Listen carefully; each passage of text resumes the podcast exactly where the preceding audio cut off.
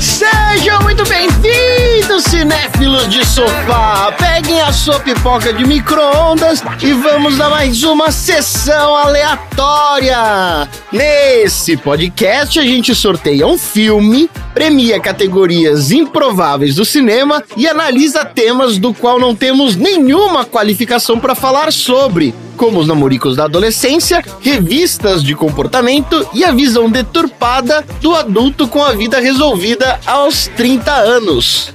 Eu sou Tonzeira e André. Qual show é cabível num lugar minúsculo e com o banheiro mais sujo de todos os tempos? Ratos de porão. É, dentro de um porão. Cabe perfeitamente. Excelente. Dudu, se você tivesse numa festa micada e aí você fosse lá pra dar uma animada na galera, que música que você colocaria pro pessoal dançar, fazer uma coreografia, todo mundo junto? Tem que ser carreta furacão. Carreta Siga em furacão. frente, olhe para o lado. É, Tem coreografia, Carreta Furacão? Tem, Ah. os caras. Olha isso. você tem segue em frente, depois você olha pro lado. Isso. Tá e pulo no muro, tá? Faz Ah, agora que eu, qual é o nome dessa música? Siga em frente, olhe para Ah, o eu não lado. sei como é que chama isso. Tem nome essa música? Eu não sabia. Né? Tem. A música da Carreta Furacão. É da arte popular essa música. Marina, Eu? Marina, você sabe dar nó em gravata? Eu sei dar nó em gravata. Me ensina. Opa, com certeza. Vocês não sabem, trabalhando com casamento, a quantidade de padrinho que chega na igreja com a gravata na mão desesperado. Pois é. A gente tem que desenvolver a habilidade. Aí eu sou um deles que busca socorro na porta da igreja. Só que eu só sei fazer nó em gravata em mim mesma. É, tem que te entregar a gravata. não, é. Sim, você faz no seu Eu faço no meu pescoço, E passa pra pessoa. aí eu tiro e ponho na pessoa. Eu não sei fazer na outra pessoa. Eu já dei essa dica aqui. Nunca desfaçam o nó da sua gravata. Só abra o suficiente pra tirar da cabeça. E tem aquela que você compra, que ela tem, é tipo um- uma cordinha Não, que você não, puxa não, no nó, não, tá não, pronto não. já. Zíper. Excelente. Dudu, não. Dudu, Ah, isso é não. ótimo. Não. Que isso, Não. como não? Esse só serve pra criança que vai ser pajem, pra que ela não morra enquanto ela tá isso? brincando com a gravata. Olha só. Ô Tom, qual que era o maior sucesso que você consegue lembrar, assim, da sua infância, de quando você tinha 13 anos?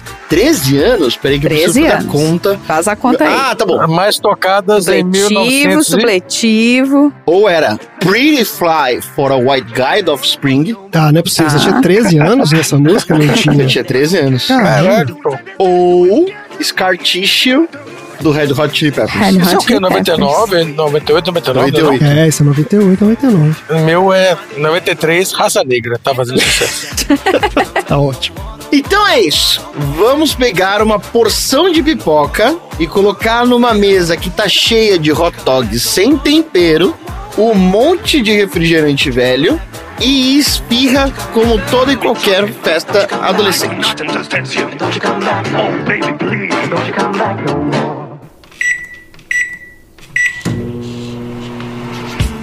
Does Marcellus Wallace look like? A cute button nose, thick wavy locks, taut round buttocks. This is madness! This is Sessão aleatória. what?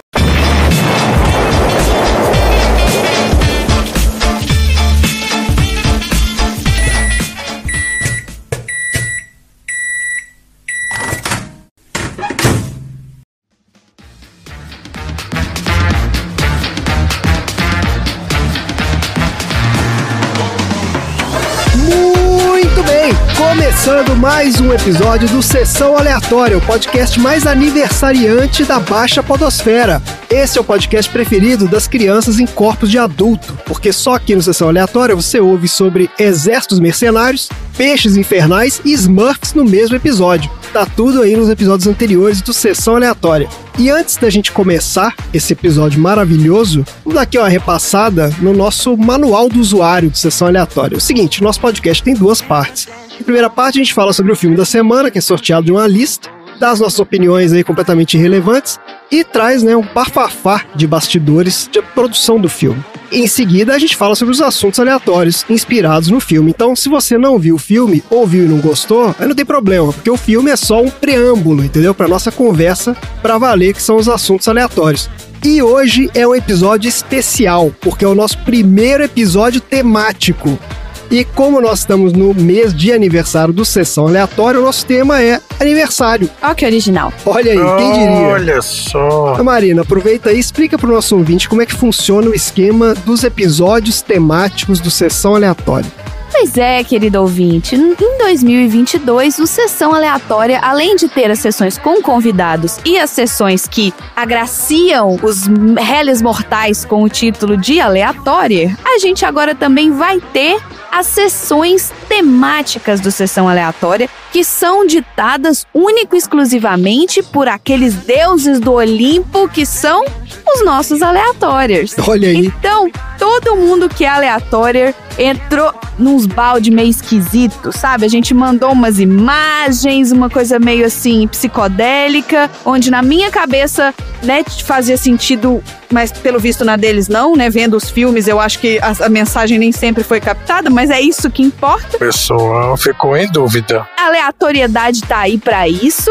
E hoje nós trazemos a primeira sessão, que é a sessão temática de aniversário, pra comemorar o primeiro ano do Sessão Aleatória. Olha aí. Então a sessão de hoje foi. O filme foi escolhido por um aleatório, que eu vou falar quem é daqui a pouco. Isso, então só pra resumir a história, então existe agora uma outra lista de sugestões que vem dos aleatórios. Maravilha, é isso? maravilha isso. Maravilha. Isso Então aí. existe um outro baldinho agora. Sim. Então, um baldinho das sessões temáticas. Começa a perceber que tem quase um esquema da Inodê aqui de, de É indicação. De baldinho. Primeiro você é audiência, aí depois você vira aleatória, depois você indica mais, Isso. aí depois você vira um outro Isso. Não um satisfeito. esquema de pirâmide É. aqui, de indicação de Exato. filme. Quando começar a monetizar, vai virar pirâmide. Vai, vai, vai ser maravilhoso. E é de graça, tá, gente? Só pra avisar. Escutar o Sessão Aleatória é de graça, colocar o filme no baldinho é de graça, virar aleatório é de graça. Tem que ter sorte, mas é de graça. Por enquanto. Ele só é um outro baldinho que é mais fácil de sair o seu filme, é isso. É. o mesmo É o sorteio, baldinho é o mesmo acessível. esquema, É um baldinho É o baldinho acessível. É o, acessível. o É. baldinho com, com Que- menos gente, né? É, porque o É. outro baldinho já tá, né? A torcida do Flamengo inteira botando o filme no baldinho. Não, tá porque sabe difícil. o que que tava acontecendo? Os nossos aleatórios, eles ficam tão empolgados que eles começam a falar: Nossa, vocês também têm que fazer desse filme, vocês também têm que fazer desse filme. Não, aleatórios é o seguinte: o baldinho de pipoca genérico é para os futuros aleatórios. Eles que vão trazer os novos filmes agora. Vocês vão ter vários baldes exclusivos com menos concorrência, porque aí é só entre vocês, entendeu? Isso. E esse aqui é temático. Então, assim, cada tema é um baldinho, né? Com uma lista de filmes, você sorteia dali. Isso. Marina, e quem foi o aleatório que sugeriu esse filme, então, que colocou esse filme na nossa lista temática de aniversário? Quem seria o primeiro aleatório sorteado, né, na lista das sessões temáticas? O nosso aleatório mais ansioso. Quem que é o nosso aleatório mais ansioso? Ah, não Quem foi. que manda mensagem 5 horas da manhã perguntando cadê a sessão aleatória na É a, quinta-feira? a polícia da publicação Olha do só. Sessão Aleatória. É, então o nosso vigia de publicação do Sessão Aleatória, nosso aleatório número 7, Léo Rodrigues, que Muito teve bem, que aqui teve recentemente. aqui, né? É, acho É. que foi o último episódio. Eu Acho que foi semana passada. Então é isso. Léo, obrigada. Excelente, Léo. Ótimo filme, ótima escolha. Vamos então falar do filme. Pelo menos tinha temática de aniversário, né? É, tava dentro do tema. tá- né? Isso exatamente, ninguém pode não discutir. é, exatamente. O filme todo gira em torno da festa de aniversário lá do que aconteceu. Eu posso falar quais filmes não foram os filmes de hoje? Pode, quais Mas não foram os 300 filmes de hoje? filmes, não eram não? 300 filmes? Como assim? Não, eram 14 filmes. Na ve- é- A gente tem 14 aleatórios, mas nem todos colocaram. Eu sei, tô brincando. Mas entre os filmes que foram colocados no baldinho com o tema aniversário, que na verdade é, É. uma imagem de um aniversário, gente, tem aqui A Nova Onda do Imperador, Ó, Boa. tem os Saltimbancos É porque Trapalhões, aniversário? tem Muito Gelo e Dois Dedos d'Água, eu sei Que que é que esse filme? Esse é teve filme? Homem-Formiga 1. Olha Então, aí. assim, pra vocês entenderem, gente, é aleatório de é o verdade. nível da aleatoriedade dessa lista. É isso aí. Mas não é Deve nenhum ter- desses deve agora. ter aniversário nesses filmes aí. Deve Pode ter ser, provavelmente. A gente pede pra alguém explicar por que não, né? Só pelo filme. Então é isso, a gente Não. vai ter Podia, é, que tudo bem. entender por que, que o cara botou Melhor esse não, filme. né? É, não. Então vamos lá, ó. O filme de hoje, o filme que foi sorteado aí dessa lista maravilhosa é De Repente 30, que é uma comédia romântica que funciona meio como um conto de fadas moderno. Olha aí. Então vamos lá, vamos falar desse filme aí, ó. De Repente 30 é um filme de 2004, dirigido por Gary Winnick, com o roteiro do Josh Goldsmith e Cat Yuspa. Esse filme estrela Jennifer Garner como a Jenna, o Mark Ruffalo como Matt e a Judy Greer como Lucy. E tem ainda o Andy Serkis como o Richard. Tem o Andy Serkis. Tem. Eu vou falar um pouquinho dessa galera, mas eu vou falar rapidinho sobre o diretor, ó, esse Gary Winnick. Esse cara era um diretor bem conhecido em Nova York no circuito de cinema independente, até que em 2002 ele dirigiu um filme chamado Um Jovem Sedutor, que ganhou vários prêmios, e foi daí que ele foi convidado para dirigir esse filme aqui, o De Repente 30, né? E começou a carreira dele em Hollywood. Mas a produção desse cara foi relativamente pequena, porque ele veio a falecer poucos anos depois, em 2011, por causa de um tumor no cérebro. Ele tinha só 49 anos, olha só. Nossa, que Bad Vibes. Cast. Porra. De graça, assim, na cara. né? É, The Bad Vibes, mas os filmes dele são good vibes, ó. Ele- os filmes dele mais conhecidos, além desse aqui, foram A Menina e o Porquinho, que ele dirigiu logo depois desse, em 2006, e Noivas em Guerra, 2010. Nossa, esse filme é chato demais. É chato?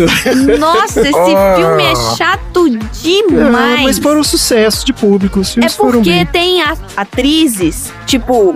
Deixa eu ver se é o filme que eu tô pensando, peraí. É, o cara É, faz tem a uma Mulher formulinha. Gato, tem a Mulher a Gato. É, que tem isso, que é. tem a. A- Não, não é Halle Berry, é a Anne Hathaway. Anne Hathaway, isso aí. Não, É, aquela não, loura aquela mulher também. Não, é Isso. Hathaway. Ah, é a outra mulher gata. É a Não, Mulher Gato que vale. atual, isso. A última aí que teve, né? Não a atual, porque agora vai ter uma A outra. atual já é outra. Nossa, esse filme, ele é chato, assim, de verdade mesmo. assim. Bom, aí falando do elenco, agora eu vou inaugurar aqui um novo quadro. Olha aí, Olha aí. Ah, pronto. Ah, maravilha. Porque O André também quer vinheta, Randy. O André também não, quer vinheta. Eu não quero vinheta, não. Quero vinheta, não. É porque é o seguinte, a gente fica falando, né, da carreira do pessoal, tá, não sei o quê, mas eu vou fazer um esquema aqui que é diferente. Eu vou falar o seguinte: toda essa galera que a gente fala aqui dos filmes, né, a gente já viu alguns filmes deles, mas eles sempre fizeram alguns filmes que a gente não viu. Então a gente vai fazer a sessão aqui que é o seguinte: aonde a gente já viu essa galera e aonde a gente não viu essa É galera. o. Eu não viu. Viu ou não viu? Isso, tá bom. Você viu ou não viu?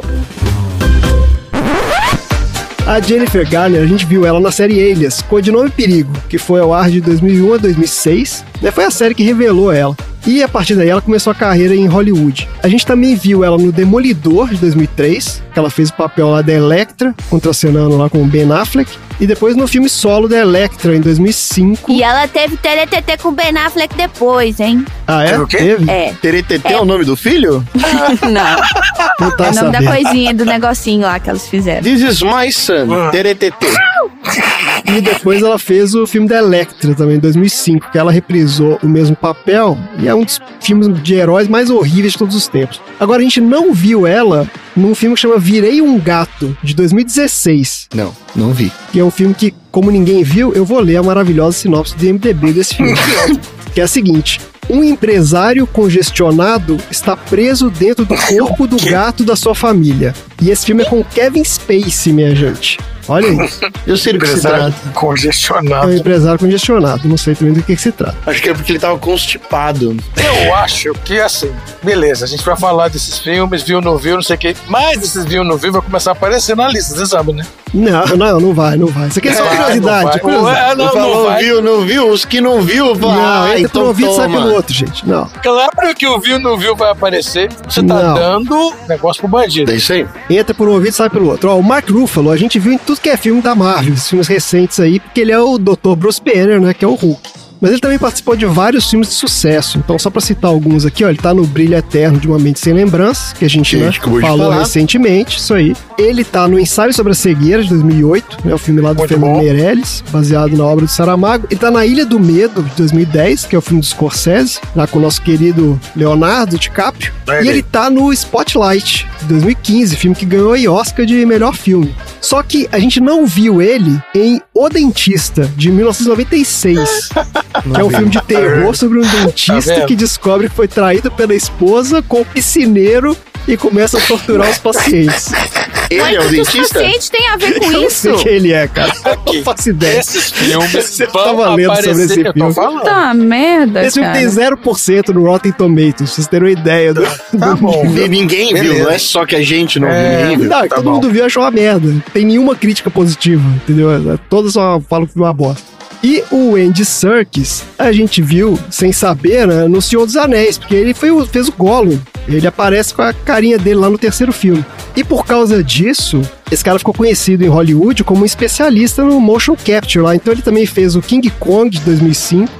Ele fez o Caesar lá do Planeta dos Macacos, todos aqueles filmes lá do Planeta dos Macacos, ele faz não, a captura de movimento do Caesar. E fez o Snoke nessa trilogia nova aí do Star Wars. Mas o principal papel da carreira dele ainda vai acontecer. Ele vai ser o Alfred no filme novo do Batman que tá pra sair aí. Ah, pronto. Carreira do cara vai dar um salto. Eu achei legal, eu vi o trailer, eu achei legal ele de, ele de Alfred. É ótimo. Pô, esse cara é os excelente. três do Batman estão bons mesmo. Os trailers são muito bons, meu. Agora, sabe que filme que a gente não viu esse cara? Hum. A gente não viu ele no Guerreiros do Inferno, de 2002, que é um filme de zumbis que se passa na Primeira Guerra Mundial. Nossa. Pai, E- tipo aquele. Tem um novo, um recente desse de zumbi Tem, também e de eu guerra. acho que eu sei qual que é e é horrível também. É horrível também. E uma menção honrosa aqui, ó, sobre o elenco desse filme. Tem alguém importante aí que a gente não viu nesse filme.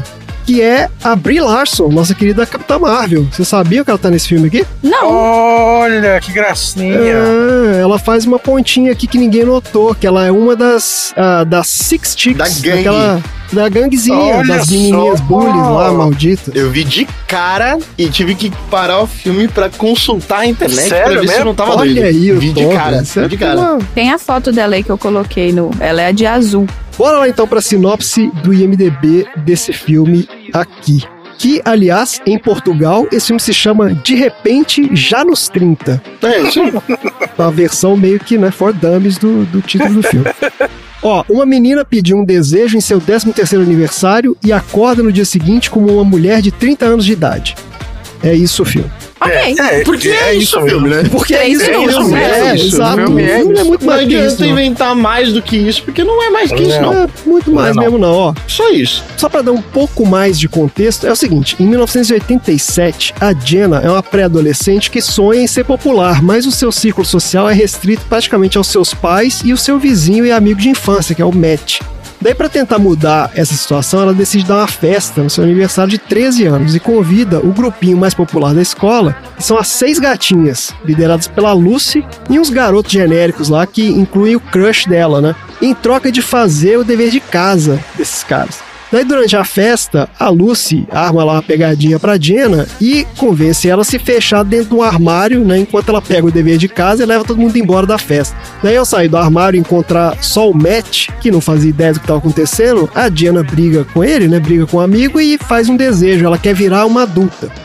Daí, acordando na manhã seguinte, a Jenna percebe que seu pedido se tornou realidade e agora ela é uma mulher bonita e independente que tem a vida que ela sempre sonhou. O problema é que ela também descobre que se passaram 17 anos entre o dia da festa e o momento atual e ela não lembra de nada que aconteceu nesse intervalo. Então ela acaba procurando o Matt, né, que é a única referência dela de amizade daquela época, mas ao encontrá-lo ela fica sabendo que os dois perderam contato logo depois da festa e seguiram trajetórias de vida totalmente diferentes. A Jenna começa então a entender que as escolhas que ela fez ao longo da vida, na verdade, a afastaram daqueles que a amavam e fará de tudo para reverter a situação. E é isso o filme. That's it. É isso mesmo. Então vamos lá. Alguém já tinha visto isso aqui? Eu já tinha visto esse filme na sessão da tarde há milhões de anos atrás. É, é, aquele negócio de orelha também.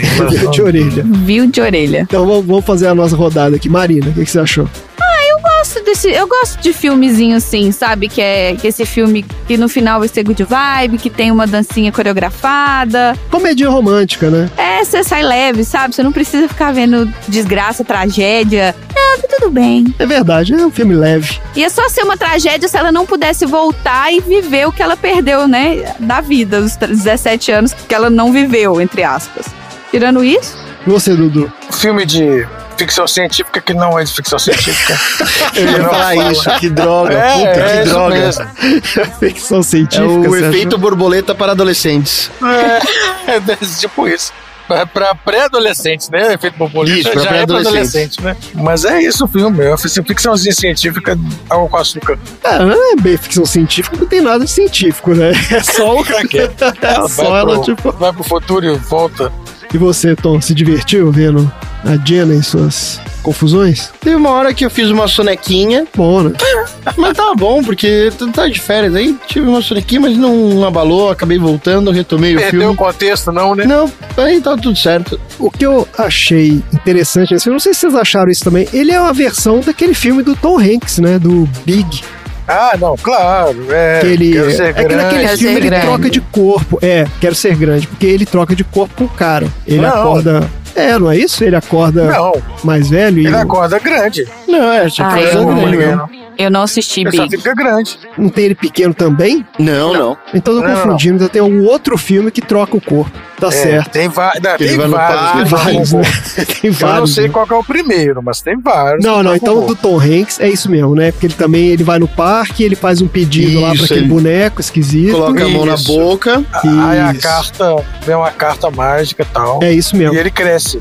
Só que, tipo assim, o dele, ele não perde a memória. Ele cresce de uma hora pra outra e continua vivendo o mesmo. O mesmo Ah, porque ele tá Tempo. no mesmo, na mesma linha de tempo, é verdade. É. Ele acorda no dia seguinte de Aí manhã. ele volta é pra mesmo. casa dele e a mãe dele, a mãe dele acha que ele é um bandido, um maluco na casa dele, a mãe dele fica doida. Isso, isso. Entendeu? Ele não tem esse, esse time-lapse, por isso que não é ficção científica. É dele. verdade. Porque nesse filme aqui, como tem o time-lapse, ele tem uma outra pegada também, que você pode interpretar, que é a questão dele. Primeiro, aquela coisa assim, de cuidado com o que você deseja, né? Porque a menina queria ser né, bem sucedida, não sei o que e tal, queria ser mais velha, e ela percebeu que conseguiu tudo e a vida dela era uma merda. Mas tinha também o lance, aquela coisa de você ter momentos cruciais na vida, onde você faz algumas escolhas, e essas escolhas vão determinar, né, coisas que vão acontecer muito lá na frente. E isso é uma Efeito coisa também que ela- borboleta. é, exato, e é uma coisa que ela vai percebendo também. Ela fala, pô, mas por que, que ela se afastou do cara, né? Por que, que ela se afastou dos pais? E aí ela não encontra mais com a família, não sei o quê.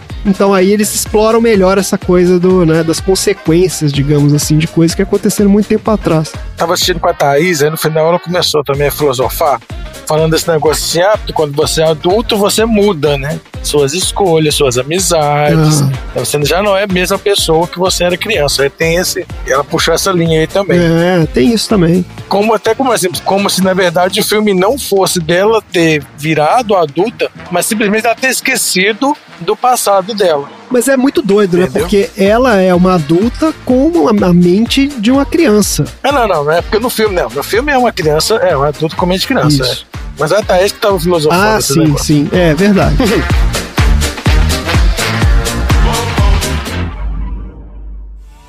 Cara, eu não acredito que convidou aqueles clones. São minhas amigas. As seis gatinhas não são suas amigas, tá? São quase. E um dia você é uma das seis gatinhas. Já tem seis delas, Jenna. Esse é o problema. Não pode ter uma sétima seis gatinhas. Matematicamente é impossível. Além disso, você é muito mais legal. Elas não são originais. Não quero ser original, Matt. Quero ser gatinha.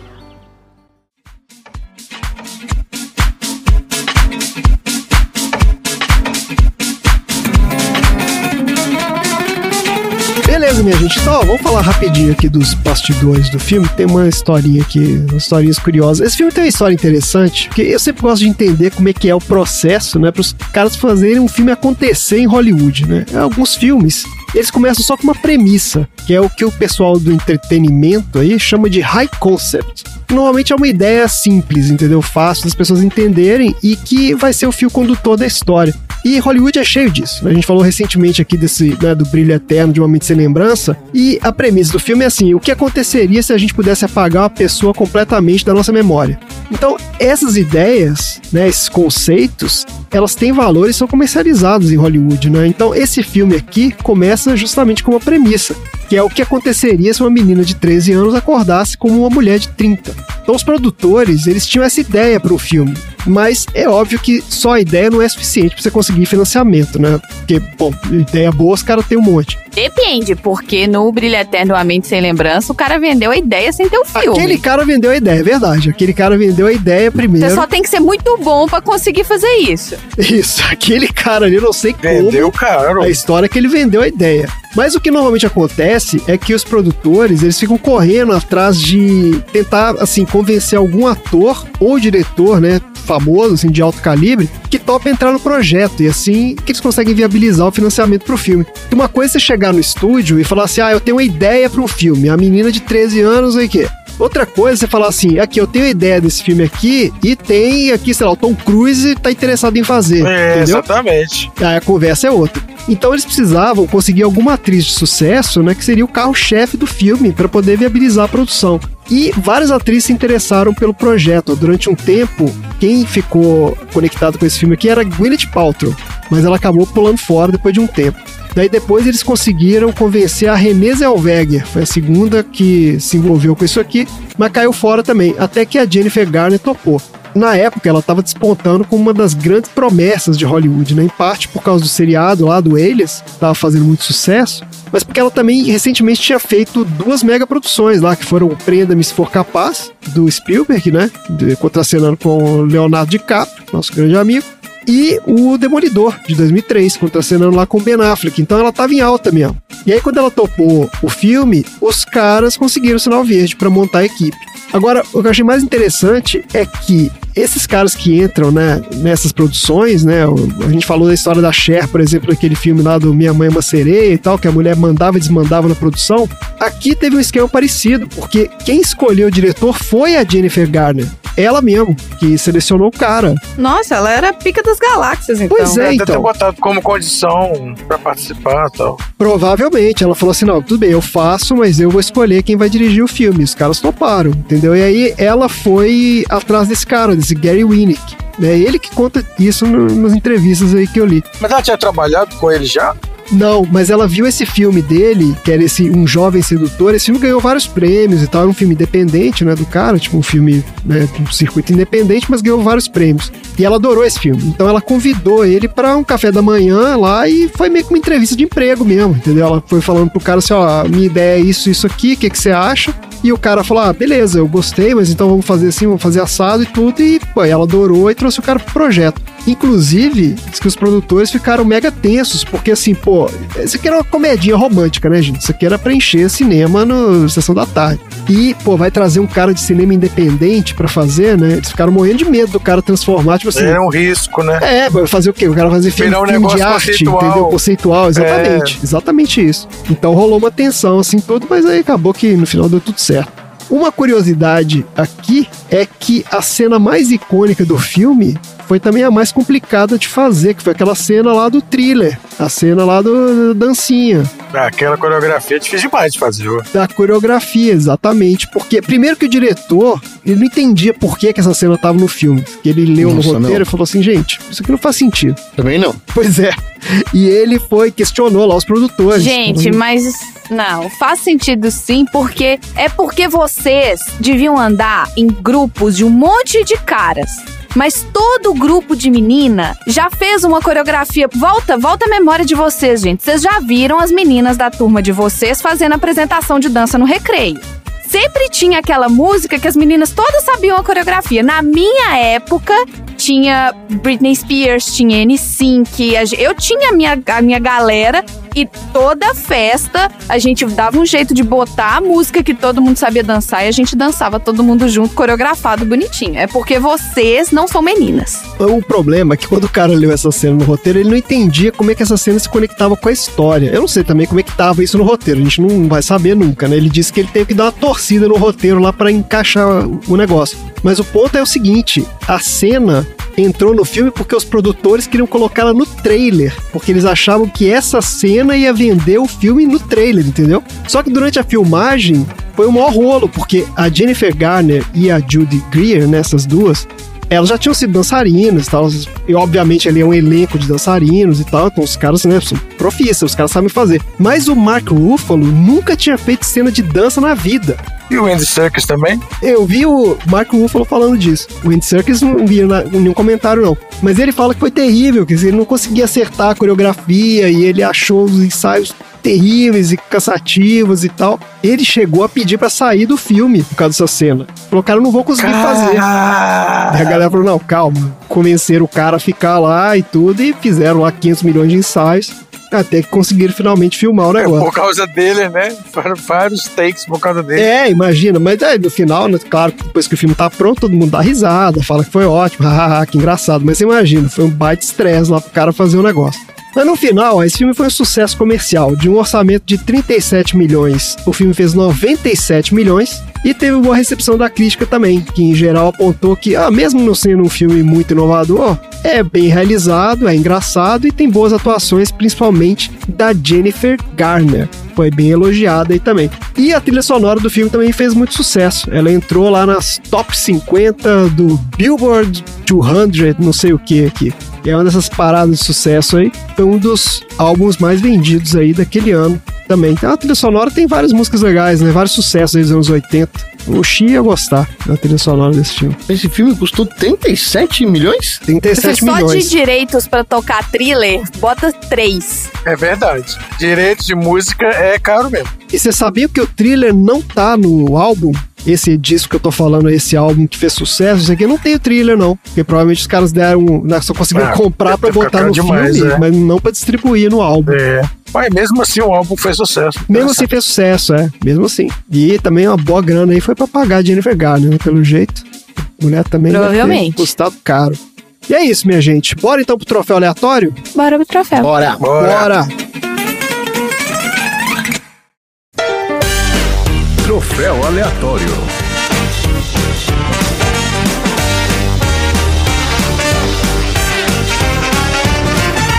Vamos lá então, troféus aleatórios. Dudu, define aí para o nosso ouvinte o que é o troféu aleatório. Troféu aleatório é você ter o seu desejo realizado e tudo dá certo. Ao contrário desse filme que não deu. Mas é. É, que tem o desejo realizado, mas É, não dá nada esse não certo. deu. Isso, Faça um desejo mais plausível aí, mais fácil de acontecer. excelente. Vamos lá então, qual é o seu troféu aleatório para De Repente 30? O meu troféu Tinkerbell de viagem no tempo com glitter.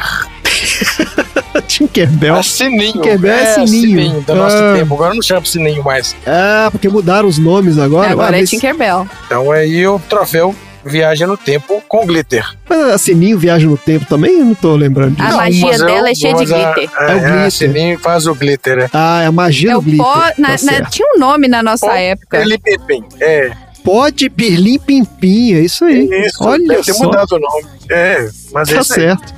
Maravilha. Tom, qual é o troféu aleatório para De Repente 30?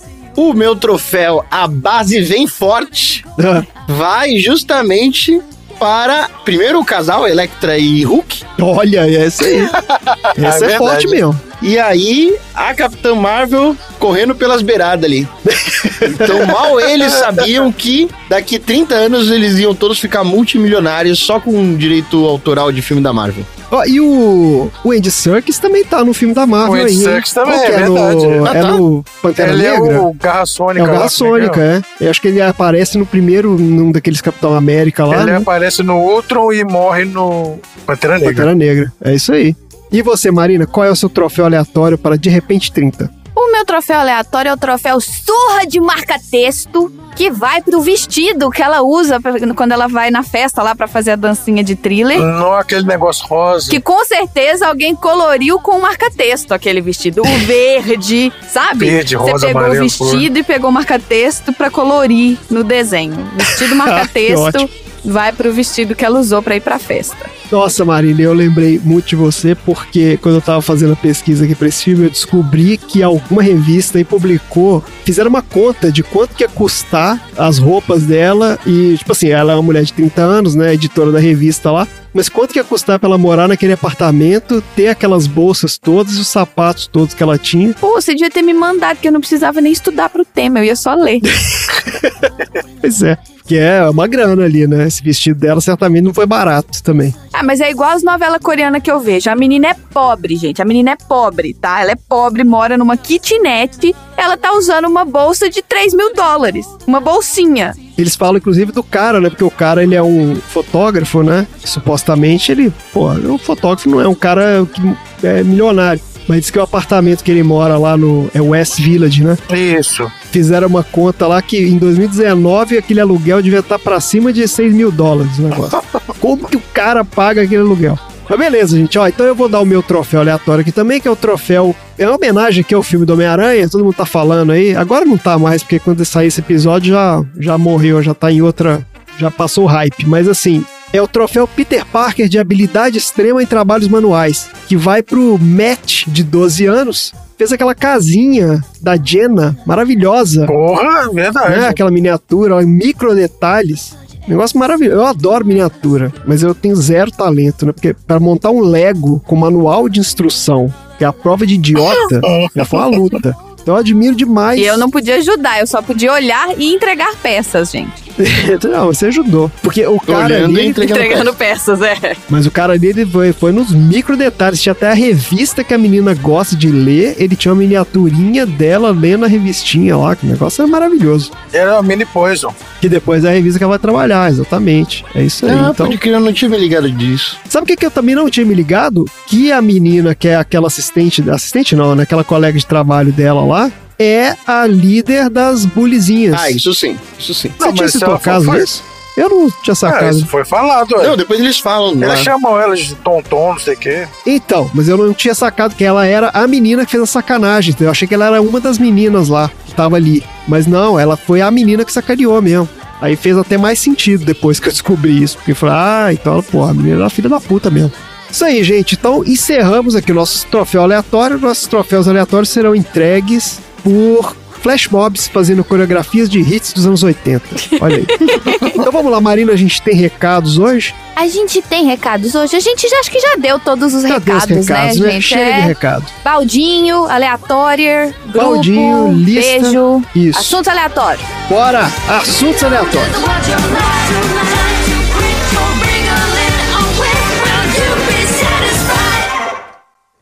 Jenna, por que está aqui? Matt, eu te disse. Aconteceu uma coisa estranha. Ontem eu fiz 13 anos. E aí. Aí eu acordei hoje e tava assim. E você. Você tá assim, entendeu? Você tá legal? Você tá chapada? Fumou um? Tá tendo visões? Tá se drogando?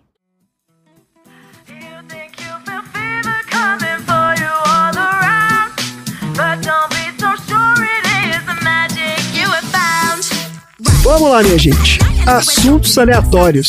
Tom, vamos começar com você hoje. Qual é o assunto aleatório da semana? No começo do filme, quando a nossa querida protagonista vai encontrar com o Matt, Que não é o Matt Murdock, é outro. que é outro Matt, Pô, perdi essa piada lá no início, de que ter feito. perdeu. Pô, Não é um menino muito afortunado e diversas vezes ao longo do filme, apesar do alto investimento para a realização desse filme, o figurino ele peca um pouco porque o Matt aparece umas seis cenas com a mesma camiseta. acredito que você reparou nisso. E ele aparece com a camiseta de um lugar muito cultuado, tanto em Nova York quanto no próprio cenário da música dos anos 70 até o comecinho dos anos 2000, que é o lar do mundo punk chamado CBGB. Isso. Pô, reparei também. O cara era fã do CBGB. Então, hoje eu vou falar sobre esta casa de show tão importante que estava no lugar aparentemente errado, na hora errada, mas que deu muito certo. Olha aí, excelente. Vamos lá. CBGB. Agora vou mudar minha conduta.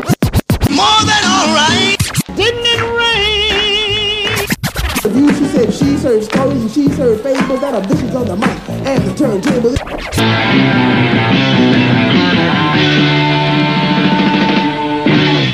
Discografia Tonzeira.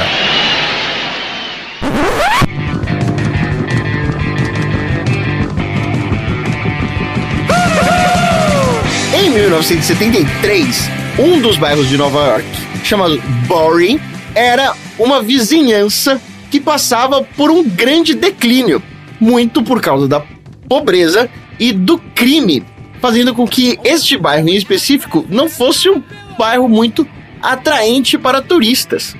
Tudo dentro do CBGB girava em torno de Healy Crystal. Esse cara era um garoto judeu de Nova Jersey que sempre girou, inclusive pelos seus próprios pais, dentro da música pop. Ele nasceu em 1938 e tinha muito na sua infância que escutar rock por influência dos seus pais. O Healy, de tanto participar do mundo mu- da música, tinha o sonho de ser um cantor, mas a sua carreira nunca foi muito longe. Aí, ele acabou mudando para acabar se tornando um empresário de algumas casas noturnas no lugar. Ele era um agente de shows para alguns dos principais nomes do jazz, como Miles Davis e até mesmo o Joe Coltrane. Com a grana que esse cara recebeu em 1966, ele abriu o seu primeiro restaurante, chamado Hillis, no bairro de Village.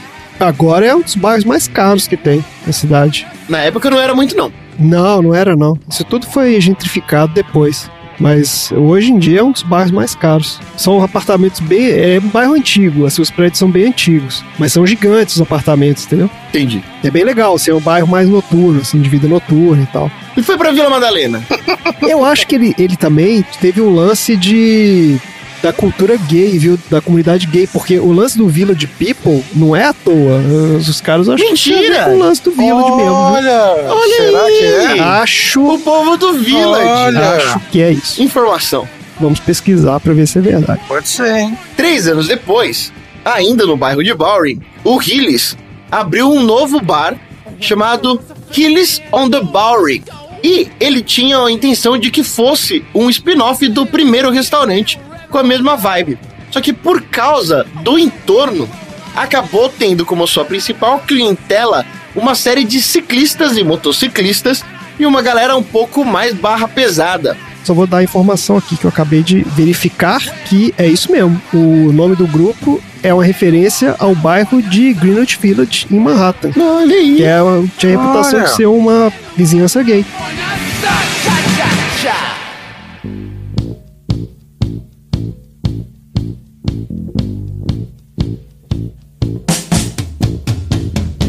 Esse bar acabou tendo muitas dificuldades durante três anos e em 1972 o Hilly Crystal teve a ideia de fechar o bar e no mesmo lugar abrir um novo.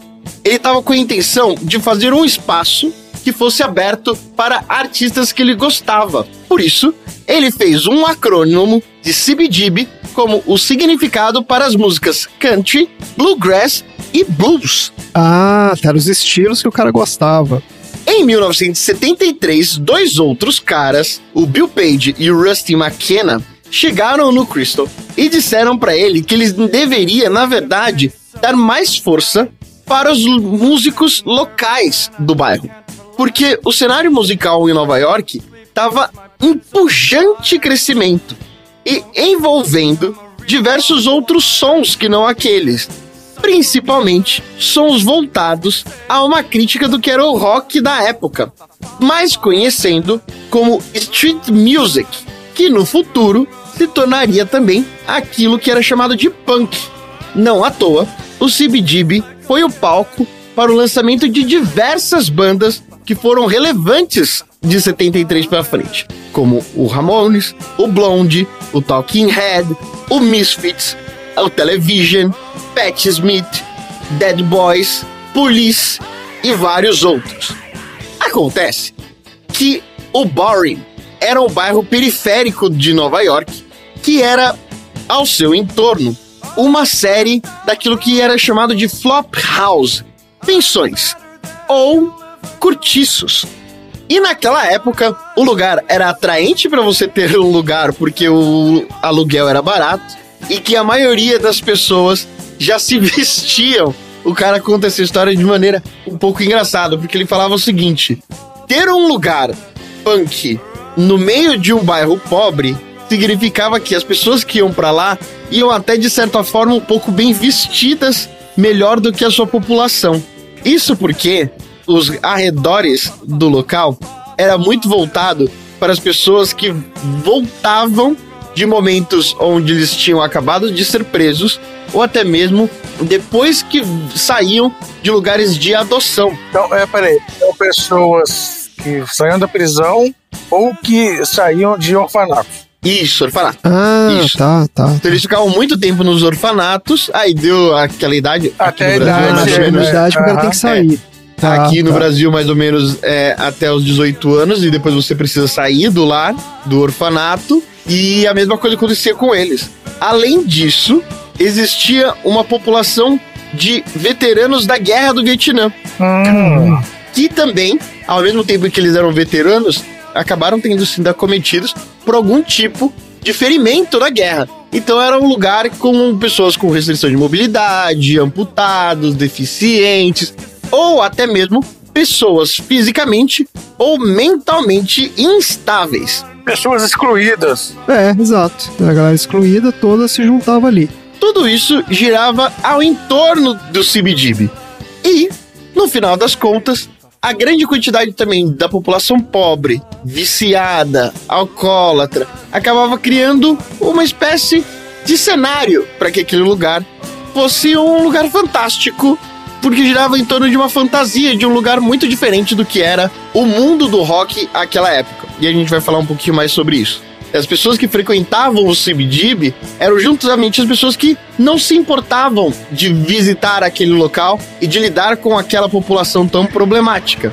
Logo, o CBGB acabou se tornando um lugar muito importante da música underground nos Estados Unidos, porque acabava lidando com a rebeldia do rock and roll que não existia mais naquela época.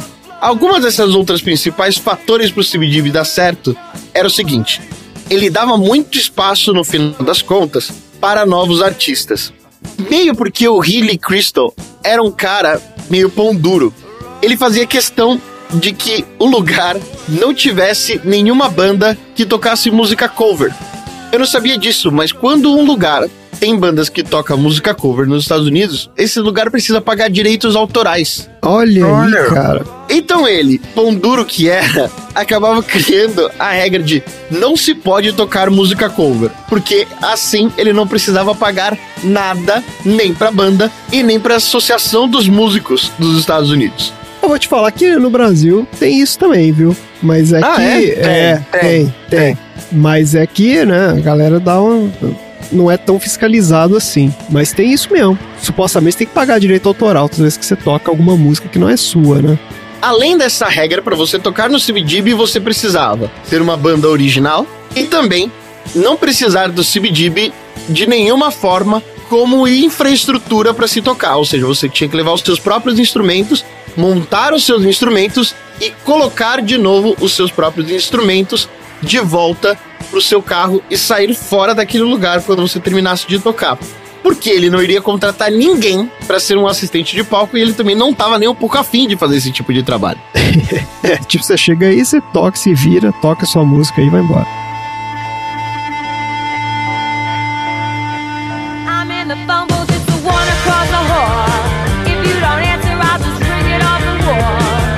Estratégia dele acabou fazendo com que o CBGB se tornasse um lugar muito fértil para a criação de um novo cenário. Isso porque, em 1970, o rock estava mudando muito, principalmente dentro do Bowery, onde tinha lá todos os veteranos de guerra. Todas as vezes que ele encontrava alguém que tocava uma música daquele rock mais progressivo, que falava sobre flower power, ou aquela música mais de rock progressivo que durava 6 e 8 minutos, aquele tipo de música era rapidamente achicalhado pela população que visitava aquele tipo de lugar. Primeiro, porque não fazia muito jus à população que morava lá, por não dizer qual eram as consequências do pós-guerra, da mesma forma como também acabava criando um círculo de virtuosidade dentro do rock que já não era mais interessante. O CBGB era um lugar de música rápida e pesada. A partir daí, uma das principais bandas que tocou lá simplesmente entrou e tocou durante exatamente 12 minutos. Quando essa banda subiu, tocou 12 minutos e saiu, a grande maioria das pessoas que estavam no lugar na hora achava que na verdade se tratava de uma pegadinha, de uma sacanagem. Não era possível que uma banda poderia ser tão tosca, tão mal tocada e fazendo música tão rápida dessa forma.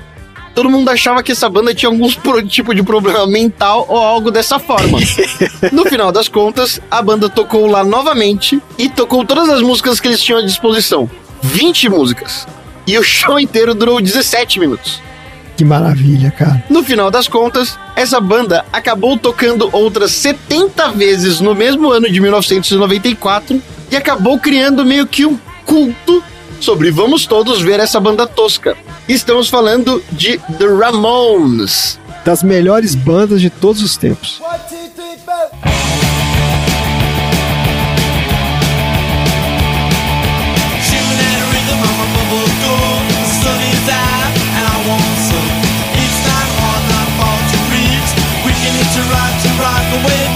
Muita gente fala que além do CBGB ter sido um celeiro importante pro Ramones e também o Television, outras bandas importantes passaram por lá, eu já falei sobre algum delas, e também inclusive a da Joan Jett and the Heartbreakers.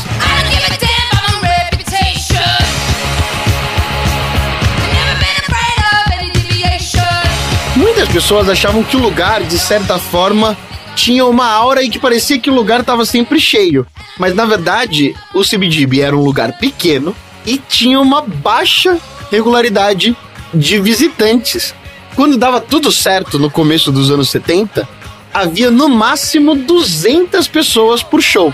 Pô, tá muito bom. Mas, com o passar do tempo, todas as bandas que saíam do CBGB acabaram tendo mais sucesso e acabavam despontando pro cenário musical global. E o CBGB continuava precisando se reinventar, porque essas bandas não voltariam tão fácil a tocar lá, porque elas tinham diversas outras ocupações e também não voltariam a caber num lugar como aquele. Em 1980 também a aura sobre o próprio lugar era diferente, assim como a situação em Nova York ficava cada vez mais complicada e até hoje nunca melhorou. Nos anos 80, então, o CBGB acaba se tornando o palco do surgimento de um hardcore específico, chamado o hardcore nova-iorquino. E passou a ser o celeiro todos os domingos sobre as bandas como Agnostic Front, Cro-Mags, Sick of It All, Youth of the Day e diversas outras. O hardcore acaba se tornando e causando um cenário de bastante violência, tanto no entorno do bairro, como também dentro do próprio CBGB, por causa de toda a briga de gangues que acontecia em torno da região, e precisou se revisitar novamente, e nos anos 90 acaba se tornando o celeiro para bandas como Green Day, Guns N' Roses e o Korn. Caraca, Guns N' Roses.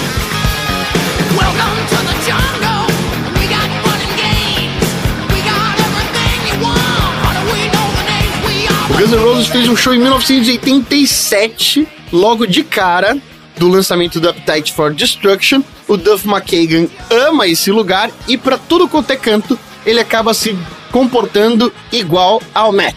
Onde ele vai, ele vai com a camiseta do CBGB. O lugar acaba criando mais uma vez uma aura fetichista sobre a música underground no mundo e em Nova York, mas acontece um problema. Em 2005, o CBGB tinha que pagar 19 mil dólares por mês em aluguel. Isso pode parecer uma coisa alta, mas até mesmo para aquele bairro, 19 mil dólares para um espaço comercial não era nada tão grande assim. Acontece que o Hilly Crystal descobriu que ele estava sendo processado numa bagatela de 90 mil dólares por uma associação que disse que houve ajustes ao longo do tempo no valor total do aluguel que o Hilly Crystal tinha ignorado. Ele se negou a pagar, foi para a justiça, ele acabou sendo absolvido, ele não teve que pagar esses 90 mil dólares, mas ele teria que pagar, na verdade, um valor de 41 mil dólares quando o seu contrato de aluguel, que tinha sido feito em 1976, expirou 30 anos depois. Quando o CBGB teve que dobrar o valor do aluguel, acabou ficando insustentável, porque ainda que fosse um lugar cultuado, ele era pouco visitado e também foi um lugar que não ficou caro como uma atração turística. Ele continuava tendo preços baixos para serem visitados, porque o cara também não estava afim de gentrificar o CBGB. E também não estava afim de ter que gastar dinheiro com obras para melhoria do espaço. No final das contas, em 2006, o lugar teve que encerrar as suas operações. Enquanto isso, o Hilly Crystal estava procurando por um novo espaço para abrir o CBGB. Mas ele acabou morrendo de câncer Ah, em 2007. O último show aconteceu no dia 15 de outubro de 2006 e teve como principal atração a Pat Smith, tocando junto com o Flea do Red Hot Chili Peppers e o Richard Hell do Television, que foi a primeira banda a tocar nesse bar tão importante da música. pô, maravilha, cara. História sensacional. Tava lembrando aqui, tem um livro muito bom que chama Mate-me, por favor. Você já leu esse? Já. Isso, que conta várias histórias do início da cena punk em Nova York. Tá bem legal mesmo. E tem várias histórias lá que se passam, né? Ou no CBGB ou em torno do CBGB. É muito interessante esse, essa cena dessa Tem época. um, Tem um filme tem um também, filme né? sobre o CBD. Ah, então. Tem um filme que é legal. Maravilha, gente. Excelente. Que história maravilhosa, uma época maravilhosa da música, né, cara? Principais bandas de todos os tempos. Vamos então para o próximo assunto aleatório.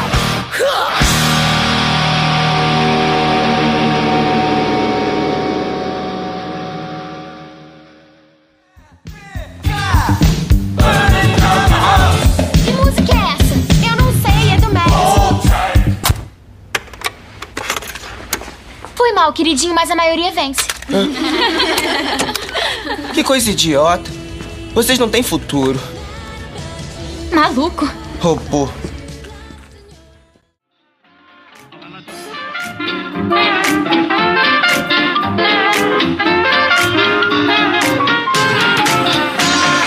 Marina, qual é o assunto aleatório da semana? O meu assunto aleatório da semana, assim como eu perguntei pro Tom, né, o que que tava no Hit Parade de quando ele tinha 13 anos, eu quero trazer pra vocês hoje o que aconteceu quando eu tinha 13 anos.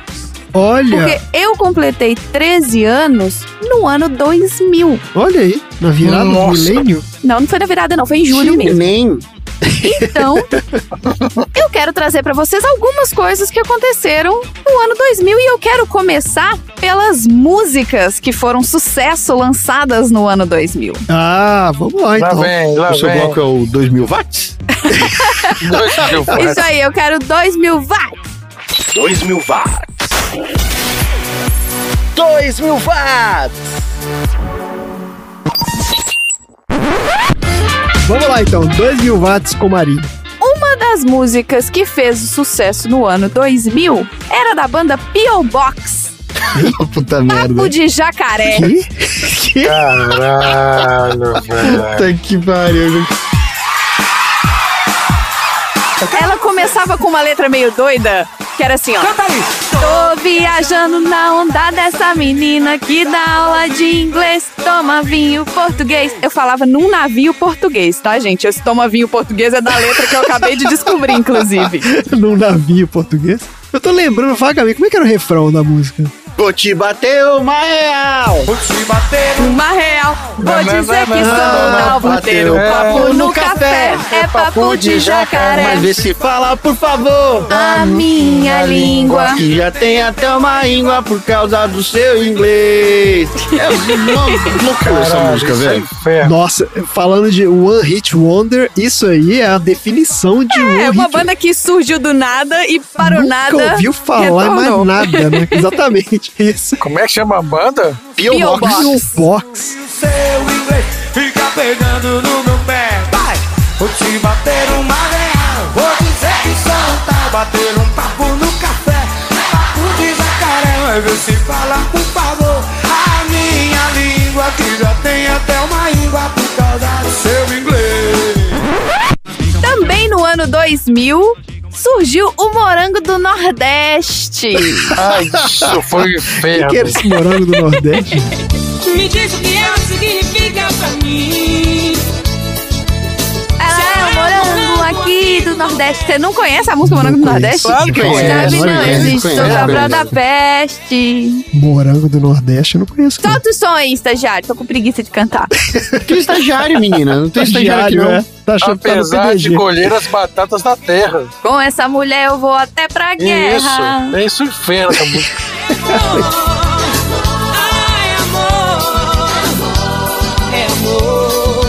ano. O ano 2000 trouxe também. Ô, Ana Júlia.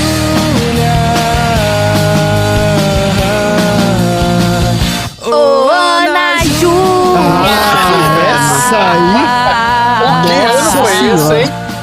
Que ano foi esse, hein? Acreditei na ilusão de ter você pra mim. Me atormenta a previsão do nosso destino. Essa música, eu lembro que os próprios caras do é, Los Hermanos, né? Falaram que Los estavam de saco cheio, eles não aguentavam mais tocar a música. Eles não Eles gostam de tocar essa mais. música, não. É a única. Todo show eles tinham que tocar, sei lá, três vezes a música, que era a única música que o pessoal conhecia. Mas essa foi esse clipe que estourou Mariana Ximenes para o mundo. Ah, é? Mariana Ximenes? É, Mariana Ximenes É. era a Ana Do clipe. Não, mas ela já era apresentadora, né? Ela não? Não, ela é atriz. Não, Ximenes. Ximenes. Não Luciana Ah, Gimenez. não é a Luciana Gimenez. Eu tô pensando Luciana Gimenez. falei, Gente, Não, Mariana Ximenes. assim? Mariana Ximenes. Tá bom. Atriz da Globo, da novela. Isso. Ela não era da Globo ainda, ela virou da Globo por causa do clipe, é isso? Não sei, mas ela Não sei. estourou, tipo, ela apareceu Ah, tá. everywhere por causa Por desse causa clipe. desse clipe. É, esse clipe tocava o dia inteiro na MTV, né? Em loop. O que mais que tinha em 2000? Teve também um clipe lançado pelo Rapa, com a galera do Cidade de Deus, com a música A Minha Alma, que virou um puta sucesso. A minha alma tá armada e apontada para a cara do sucesso. Os pais sem voz, pais sem voz, não é paz, é medo, medo. Ah, essa foi mesmo. Tocava também tudo quanto é festa. Mas também teve os grandes sucessos Hum. do Maurício Manieri. Quem lembra do Maurício Ai, Manieri? Nossa, Manieri. Não tô lembrando. Quem que era o Maurício Manieri? Puta que Você não lembra de Maurício Manieri? Gente, onde você Eu tava no ano 2000? Só pra eu... Eu tô só- achando que eu tô confundindo. Hum, baby.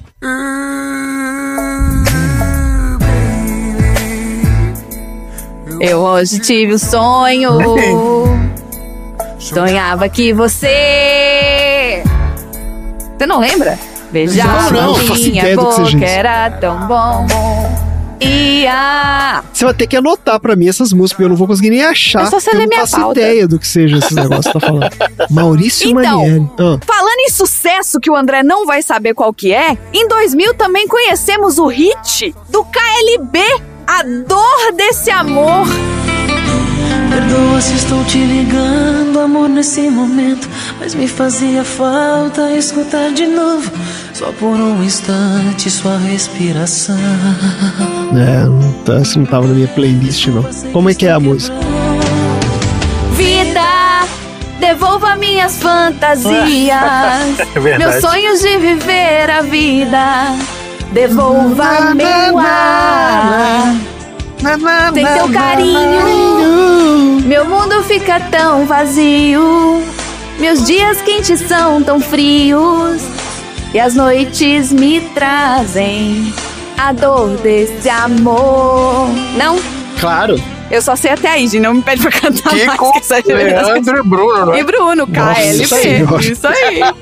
Deuses.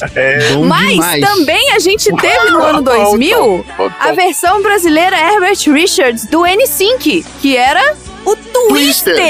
É! Gente do céu, vocês estão malucos. Que que é isso? cara? sucesso, Twister. 40 graus. Vai, Tom! Inferno e o céu, por trás do meu óculos Ray-Ban, eu te vejo todas as manhãs, todas as manhãs, todas as manhãs.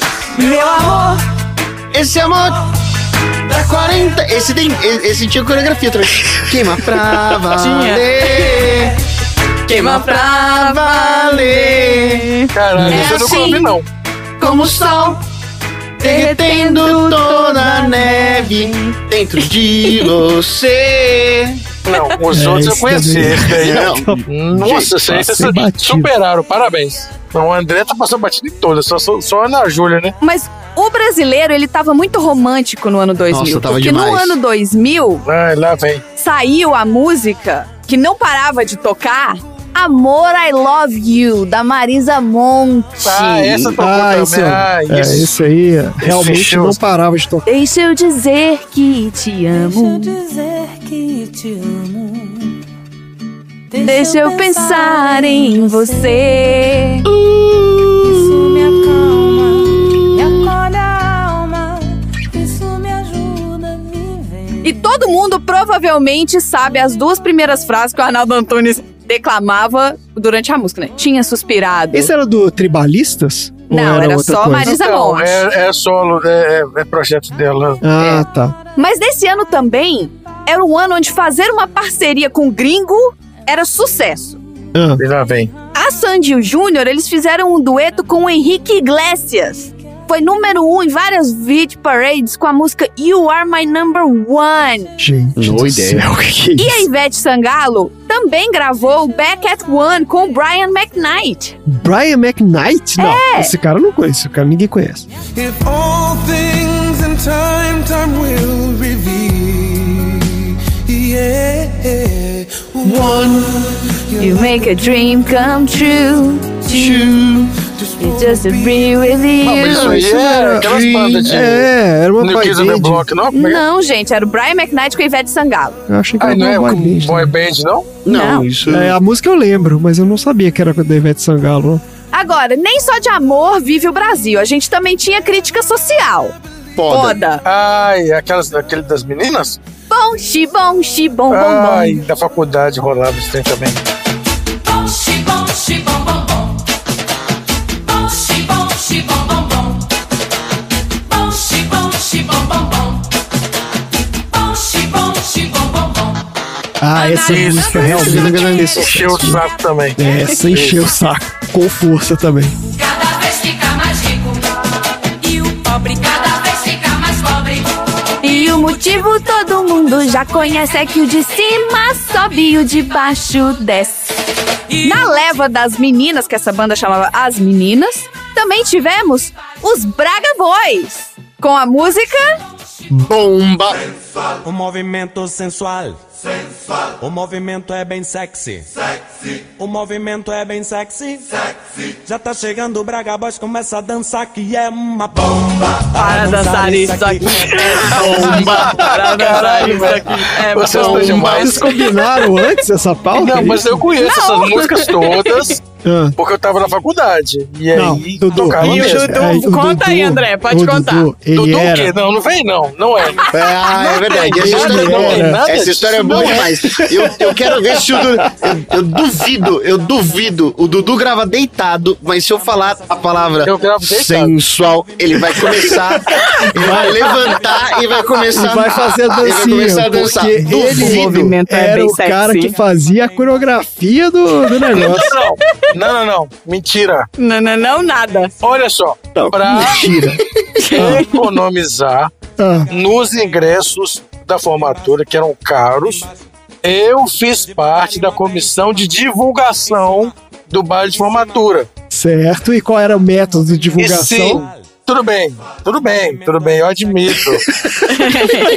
Tinha que ficar dançando no meio da rua, nos lugares, divulgação e tal, não sei o quê, pra divulgar a comissão de formatura. Só que isso foi em 2003. Não, Bomba tocou de 2000 até 2010 direto, assim. Calculem o Dudu no Não, meio da não, não, rua, não, não, não, não, dançando bomba, fazendo a coreografia. É, eu isso. fazia é isso, exatamente essa isso. bomba, é, eu sei, mas eu não sei dançar mais. bomba. Por isso pega na cintura e acaba, acaba, e acaba, acaba, acaba logo. E acaba, e acaba, acaba, acaba, acaba logo. E pra fechar essa análise musical, né, pra gente ir pro outro tema, teve a importantíssima música do El Chan, que, né, trazia sucessos em todos os lugares do universo. Eu vou começar a jogar merda no ventilador aqui também de roupa suja, vamos lá, vai, resolver. Não, isso não é roupa Já suja. mudou o assunto já, Dudu. Isso é experiência, é currículo. Você tem que falar que isso é currículo. O El Chan trouxe o grito do Tarzan no El Chan da selva. Quero ouvir o grito do Tarzan! Vambora, Tarzan!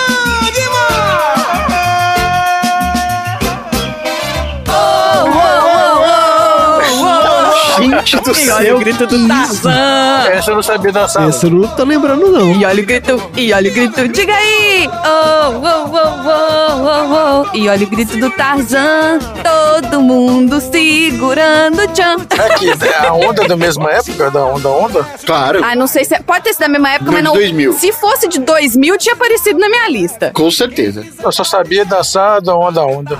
Vida dentro do meu capitão. Capitão Tchaca vem dançando com a galera. Nessa aventura que é pura emoção. Olha a onda! Onda, onda, olha a onda. Onda, onda, olha a onda.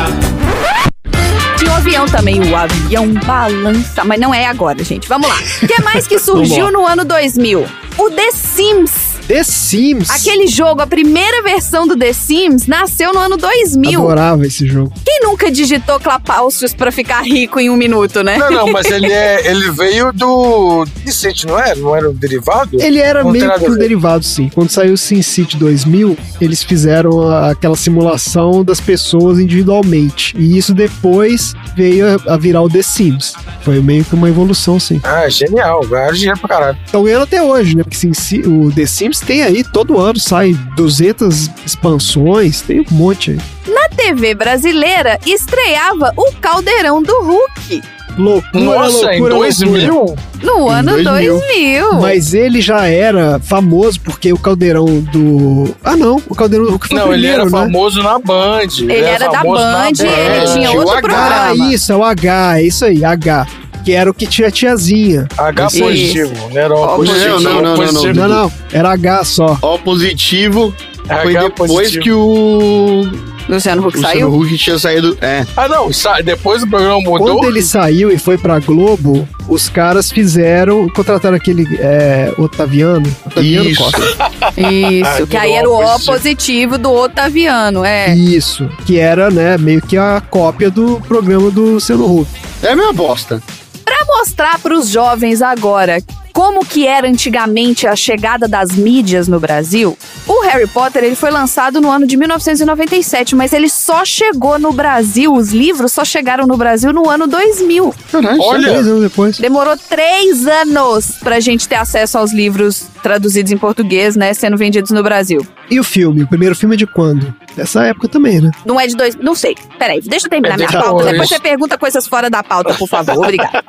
Uma outra trilogia, quadrilogia, quintologia, sei lá. É uma outra sequência de filmes que começou no ano 2000 foi o Todo Mundo em Pânico. Ah, esse foi um sim, é fenômeno esse Vocês filme. lembram do Todo Mundo em Pânico? Lembro, isso foi todo mundo ficou maluco. Que começou sendo uma sátira do Pânico, do filme Pânico, mas de repente virou sátira de todos os filmes da hype, E né? começou a sair todo ano, acho que todo ano saía um, É. a cada seis meses, É sei lá. um irmãos. monte como é que eles chamam? Os irmãos. Que fizeram todo mundo em pânico. É, Isso. são dois irmãos. Eu não vou saber o nome deles agora. Agora, um bate e volta rapidinho de coisas que aconteceram no mundo, vai. Hum. Em fevereiro de- do ano 2000, foi lançado o Windows 2000. Não, É óbvio. Dos piores Windows de todos os tempos. E em março do ano 2000, foi lançado o PlayStation 2 no Japão. Olha só. Em março do ano 2000 também, o Vladimir Putin foi eleito presidente da Rússia. Ah, tá lá até e hoje. tá lá até Olha. hoje. É, uma das obviedades. Cara, eu vou te falar. Inacreditável. Em abril do ano 2000, o Ah. Brasil comemorava 500 anos da data do descobrimento do Brasil. Ah, E em Porto Seguro, na Bahia, era para ter uns festejos de 500 anos, porém tiveram muitos confrontos e problemas técnicos com uma réplica do navio do Pedro Álvares Cabral e foi tudo um desastre, não teve comemoração. Eu não Que lembro isso, disso, não. gente? Fizeram uma réplica do navio e botaram lá no, Sim. no mar mesmo. E deu ruim, entendeu? Deu ruim. Em junho do ano 2000, aconteceu o sequestro do ônibus 174 no Rio de Janeiro, Ah, esse que foi um caso crime que virou até um filme, né? Filmaço, filmaço do Padilha, um documentário incrível, muito bom. Em junho também, cientistas dos Estados Unidos e da Grã-Bretanha anunciaram o primeiro rascunho da sequência completa do genoma humano. Olha aí. Sim. Em julho do ano 2000, um trem desgovernado da CPTM bateu em outro na estação Perus, em São Paulo, e matou nove pessoas, deixando 115 feridas. Caramba, eu não lembro disso. Foda, não. Foda isso. Foi. Acho que é mais pra quem morava em São É, Paulo, acho- porque a, a- a notícia não era pra gente, né, que a gente tava em Minas, não, não chegava tão. É, Bom, enfim, em agosto, Não tinha internet tão rápida assim, não. É. O submarino nuclear russo Kursk afundou no bar de Barents. Eu lembro disso. Falando de tragédia, em agosto também aconteceu um acidente com o Airbus A320 da Gulf Air, fazendo o voo GF072, que ele caiu quando estava se aproximando do Bahrein e matou as 143 pessoas que estavam a bordo. Eita, gente. Avião quando cai, gente, é assim. Não tô lembrando qual que é esse, vou ter que achar aqui no Desastres Aéreos, que episódio é aí, esse. GF032, É, Airbus, Airbus lembrar do 300, episódio aqui A320. do Mayday Desastres Aéreos. Em setembro, Hum. foram realizados os Jogos Olímpicos de Sydney, na Austrália, no Ah, ano 2000. Ano 2000, é isso aí. Em setembro também, a Microsoft lançou o Windows ME, sendo considerado um dos maiores fiascos da empresa esse- de todos os anos. Isso, esse que eu queria espinafrar quando eu falei que o Windows 2000, não, o Windows 2000 ele era bom. Esse ME é que era bizarro, esse foi o Windows mais tosco de Não, todos mas os isso tempos. aí, eles lançaram dois ao mesmo tempo? Lançaram, porque o Windows 2000 ele era a versão para servidor. A gente tinha isso na, na- Ah, na tá faculdade. é, ele era a versão, então ele era mais estável. Esse Windows ME, ele era a versão caseira, né, para usuário de PC. E ele era bizarro.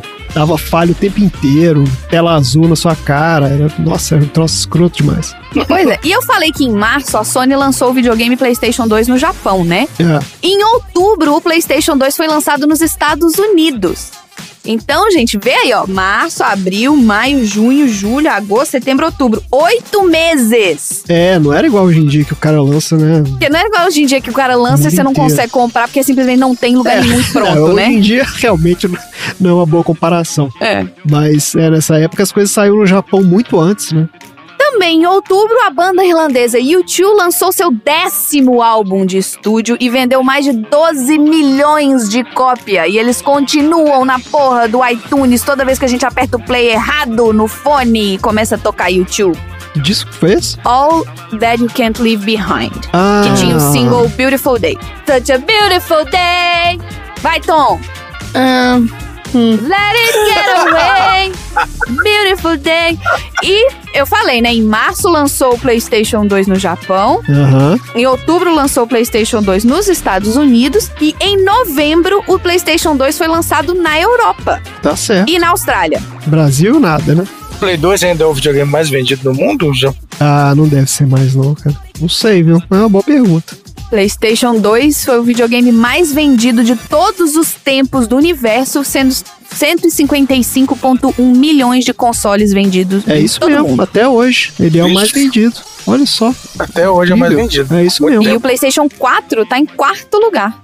Em dezembro do ano 2000, o George W. Bush foi eleito presidente dos Estados Unidos. Nossa senhora. Eita. E a gente achava o cara escroto e não sabia o que, que vinha por aí depois. Pois é. Pra jogar energia lá embaixo, em dezembro do ano 2000, o juiz aposentado Nicolau dos Santos Neto foi preso após oito meses foragido. Quem não lembra do juiz Lalau? Juiz Lalau. É isso aí. É verdade. E aí, gente, vocês lembram de mais alguma coisa? Assim, uma coisa que foi muito marcante nos meus anos 2000 foi o ano que eu tive catapora no dia do meu aniversário de 13 anos.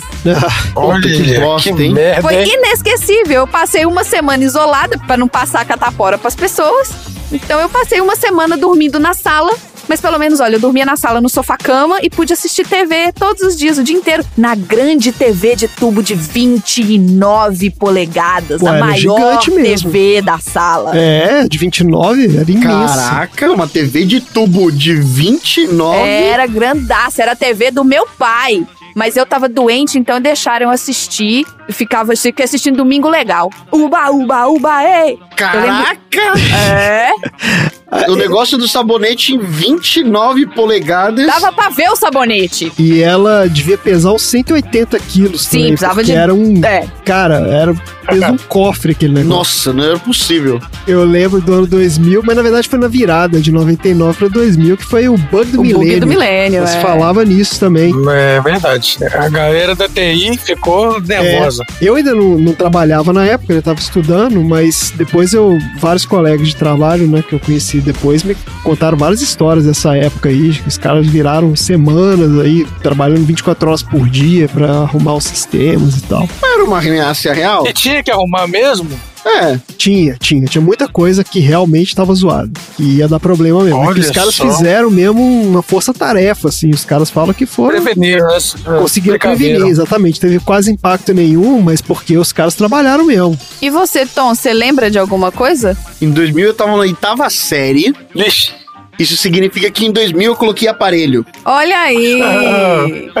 Acho que em 2000 eu tive internet em casa. No final de 2000 eu tive internet em casa. Ó, é, que foi a época que começou a popularizar mesmo a internet no Brasil. Foi mais ou Foi menos quando eu nessa tive época. internet em casa. Aí era assistir assustador.com.br o tempo todo.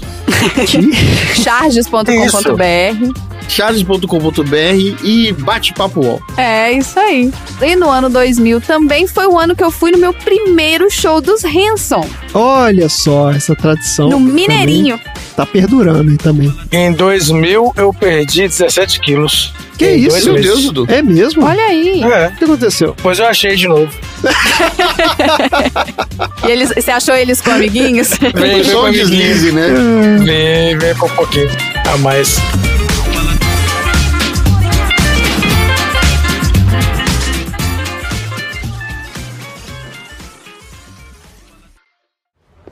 Reunião em 10 minutos. Eu vou te dizer o que fazer. Repita comigo. Eu sou Diana Rick, editora executiva de uma revista. Eu sou? Repita. Eu sou Jenna Rink, editora-chefe de uma revista. E eu sou gostosa. Fala! E eu sou gostosa. Eu vou entrar naquela sala e não vou deixar ninguém saber que eu tô de ressaca. Ah, mas não é isso, eu não tô de ressaca.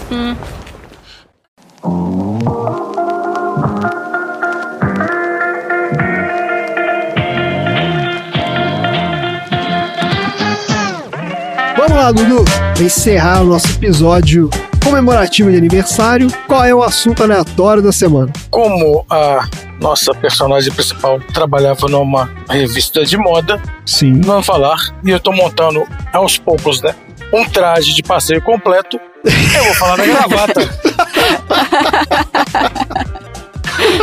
É, você tá indo peça por peça até Peça por chegar no peça, passeio, passeio completo. completo. Tá ótimo, Exatamente. então. Você passou Falamos pela gravata, cartola. foi suspensório, Suspensório, a cartona. cartola, tá chegando. Que mais? A gente vai falar. Teve mais? Acho que não. Teve gel de cabelo, né? Que de Teve gel de forma cabelo. também, né? Gel de cabelo, Lembrando que o suspensório também ajuda a segurar sua meia.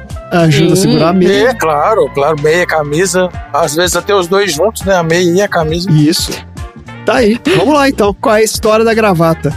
A gravata é uma tira de tecido estreita e longa, usada em torno do pescoço, que é presa por um nó na parte da frente. Ela faz parte do vestuário masculino em costumes ou ternos, e muito embora algumas mulheres também usem, dependendo da moda, da estação e do traje que elas escolhem. O termo gravata deriva do francês cravate, que tem a sua origem na palavra croate, em referência aos croatas, primeiros a apresentar a indumentária à sociedade parisiense. Olha aí. Olha só. Teve que vir um croata com um pano amarrado no pescoço. No pescoço. Vamos falar sobre isso. Mas antes, olha só. A primeira utilização de objetos em formas semelhantes às gravatas, como conhecemos hoje, foram identificadas entre os egípcios. Sempre eles. Então, arqueólogos identificaram em torno do pescoço de múmias egípcias uma espécie de amuleto conhecido como sangue de Ísis. Objeto em ouro ou cerâmica possuía uma forma de um cordão arrematado com um nó, cuja função era proteger o corpo dos perigos da eternidade, tipo colares grandões dourados circulares. Não sei se vocês lembram. É, mas eu falo que isso é uma gravata? Estão falando aqui. tá bom. Outra origem possível da gravata remonta a milhares de anos, quando guerreiros do imperador chinês Shi Huangdi usavam um tipo de cachecol com um nó em volta do pescoço como símbolo de status Ah, e de elite. Faz muito mais sentido isso. E os soldados romanos também usavam algo parecido, um cachecol úmido amarrado no pescoço nos dias mais quentes. Atribui-se a introdução da gravata aos soldados croatas a serviço da França durante a Guerra dos 30 Anos. Os pedaços de tecidos atracados no pescoço dos soldados com vários laços ou nós teriam causado enorme alvoroço na sociedade francesa. Esse acessório era utilizado como distintivo militar pelos croatas. Enorme alvoroço é demais, né? Então acho que o cara foi um pouco hiperbólico aí. Mas o Dudu também não trouxe o cara que foi preso porque usou cartola? É, eu acho que nessa Isso. época qualquer coisa causava alvoroço. né? Bruxa! Choca bastante, né? Mas não Tem chocou, umas né? Não roupas aí chocou, que choca bastante. mas chocou positivamente. Porque É, o, as pessoas ficaram loucas na rua. Eu quero uma dessa. Meu Deus! Meu Deus, Olha só, uma coisa o pescoço. monarca, então, o monarca francês Luís XIV É. encantou-se com o efeito de uma tira de cambraia branca usada por soldados croatas nos arredores de Paris. E aí, o Luís XIV, que é o Rei Sol, né, conhecido como Rei Sol, ordenou que o alfaiate da corte adaptasse um pedaço fino de pano branco à gola de seus uniformes. E aí o rei começou a fazer isso, andar com um babador enorme, né? Todo mundo adorou andar com um babador no pescoço. É, claro. O rei faz, É. aí todo mundo faz também. Todos os idiotas do nobreza vão lá e fazem também. Só que ao longo de dois séculos, o que início era apenas uma tira de tecidos, transformou num acessório indispensável no vestuário masculino. Indispensável. Indispensável. Na época era indispensável. Tá certo. Ganhando corte específico em tecidos nobres, como a seda, o linho, a musselina e a renda. E a Croácia é considerada a pátria da gravata. Olha só, eu não sabia disso. Na capital da Croácia, a prestigiada companhia Cravata Croata segue a antiga tradição dos fabricantes desse item de vestimenta, Caramba, olha só. que então vem de geração em geração. é, é tipo o relógio suíço, a gravata tipo relógio croata. suíço. As gravatas croatas são feitas somente de seda italiana de alta qualidade em vários padrões. Twill, Volven e Jaguar. São três tipos de padrão de gravata. Todos eles feitos à mão e são distinguidos por seus vários detalhes de precisão e fabricação impecável. Se você quer ter uma gravata, é na Croácia. Agora, o jeito que eu uso lenço no pescoço é o jeito que os franceses usam gravatas antigamente. O Tom, que trabalhou comigo, ele me via de lenço quase todo dia. Tom, não sei se você lembra. Ah, é verdade. É, eu lembro quando É você verdade. usava esse lencinho no pescoço. Pois é, esse lenço, esse o nó desse lenço que eu uso, eu tô vendo aqui pelo nosso querido amigo Gogli, é o nó francês. Antes da gravata ser por fora da gola, eles usavam a gravata como se fosse um cachecolzinho mesmo, por dentro da camisa, era como se fosse por baixo, assim. Isso. Ó, a cravata croata, cravata com K. Cravata cro- croata é uma marca de identidade específica, conhecida no mercado europeu, americano, asiático, entre outros. Dentro dessa marca, eles produzem gravatas, lenços, coletes, braçadeiras e até chales. E uma coisa que eu olhei, eu tava olhando no site deles, uma cravata croata, ela custa de 86 até 178, quase 200 dólares. É caro, mas eu vou te falar que eu tava esperando que fosse ter mais, viu? Porque essas Temos, coisas temos de... mais, temos ah, deve mais. ter. É, Tem uma lista das mais caras, mas eu vou falar só a mais cara depois. tá bom. Há alguns anos, aprender a dar o nó na gravata era um ritual que marcava o fim da infância e o ingresso do menino da adolescência. Olha aí. Ou seja, não conseguimos fazer isso até hoje. Exato, eu continuo adolescente. Continuamos adolescentes aí. Aliás, crianças. e a Revolução Cultural, no final dos anos 60, levou a maioria dos homens a abandonar o uso cotidiano da gravata. A galera dos hipsters não quis saber de gravata, não. Era coisa de gente que ficava trabalhando lá, né, no escritório. É um acessório elegante, mas capaz de tirar o sossego de muita gente, porque é grande o número de homens que, por alguma razão, chama preguiça, não sabem fazer o nó da própria gravata. Exatamente. É um pôr do Ah, saco. é ter preguiça, mas também. Um inferno. É, mas é porque não é uma coisa simples também. Então exige um treinamento. várias- é, é, tem que não é Você tem uma diferentes vez só. nós também. Exatamente. Tem, tem também. Você tem vários tipos de nó. Eu sei fazer um tipo de nó, mas tem N tipos. Primeiro que eles são, os nós são invariavelmente executados com movimentos da ponta mais larga, partindo de uma posição inicial em que ambas as pontas fiquem caídas ao longo do corpo até um ponto que varia conforme o comprimento da gravata e a complexidade do nó desejado. Aí eu posso falar uma coisa? Depois, os nós mais usados iniciam-se com a costura da gravata voltada para dentro. Pode falar. Pessoas, quando você pôs a gravata, deu o nó, o comprimento da gravata, a extensão, ela tem que chegar no seu cinto. É, porque antes de fazer o nó, tem algumas dicas aqui, ó. As gravatas de tecido grosso produzem nós grandes demais, podendo comprometer a sua elegância. É É, fica gordo, Tem que ser um gordo. tecido fino. É isso aí, eu já vi isso. Virou uma bola. Outra coisa. É. Estampas muito grandes, com desenhos muito coloridos ou engraçados, não combina com ambientes mais sóbrios. Então não vai vestir de, de, de mocó Isso. no enterro. né? Meu. No Gravata enterro. nunca com estampa. Pelo amor de Deus. Nunca com estampa, Pois é, Nunca. mas às Tipo, vezes, nessa, nunca. mas assim, na zoeira tal, numa festa brega, você É, usa se você gravata for de estampa. costinha, né? Você pode botar uma estampa sua Usa a gravata que você quiser, gente. Saiba Não que o usa, Tom não. vai te julgar. Não usa, não. Mas usa a gravata que você quiser. Gravata é coisa Jogar- séria. Vai jogar assim, tá vendo? Coisa tom julga. séria, se fosse coisa séria, o Didi Mocó não usava bem. A altura correta para gravata é quando a ponta fica sobre a fivela do cinto. Ah, olha aí. Só que eu tenho uma dúvida aqui, ó. Ah. E quem usa suspensório? Como é que faz? É o botão da calça. É na Ah, altura o do botão botão da da calça. calça. É, ele tem que chegar na Ótimo. calça. Tem que cobrir o botão da calça, A mas não pode passar só, A muito. pontinha cobre É, o o botão da calça. triângulozinho da, ponta cobre o botão da calça. Excelente, muito obrigado. Então, olha só. Para você treinar o nó de gravata, vista uma camisa de colarinho, porque aí você vai saber direitinho como você vai fazer. E como você vai treinar, opte por uma gravata mais velha para não desgastar aquele tecido da sua gravata favorita. Olha só, os nós conhecidos são o nó de Windsor, tem o nó meio Windsor, aí tem o nó americano ou four in hand, More hand. e o nó de Shelby ou nó de Pratt. Não, mas tem uma que é a mais simples de todas. Ah, é o mais simples. Chama... O nó mais Ah. simples é o nó 3.1. O petit nœud, Petit que é o nó francês. É o nozinho. Ah, É, nozinho. é o famoso- Usem esse, nozinho. gente. Assim você fica com um nozinho Esse é pequenininho. eu gosto desse, eu acho esse bonitinho. É, esse é, É mais mais bonitinho. discreto. É satisfatório, mais tranquilo, mais Fica mais bacana. discreto, é isso mesmo. Tipos de combinações de gravatas. A lisa é a mais formal. Use ela se você tem medo de errar em uma ocasião séria. Eu só uso gravata lisa. É isso aí. Eu gosto de usar da cor da camisa. A gravata da cor da camisa. Não, mas ela tem que destacar, não pode Mas daí você tá com a Não, camisa não, branca, não. você tá com a gravata branca? Eu não uso camisa branca. Ninguém usa camisa branca, não. Não, mas então Não, a é, camisa, que usa. você vai usar a camisa, Não, a camisa a azul, camisa você branca. põe uma gravata azul em cima? Da cor da camisa, isso, Olha exatamente. só. Se for vermelha, a gravata é vermelha, mas a, a- a- a gravata, a Hã? camisa mais escura é a gravata também. Eu, eu sou assim.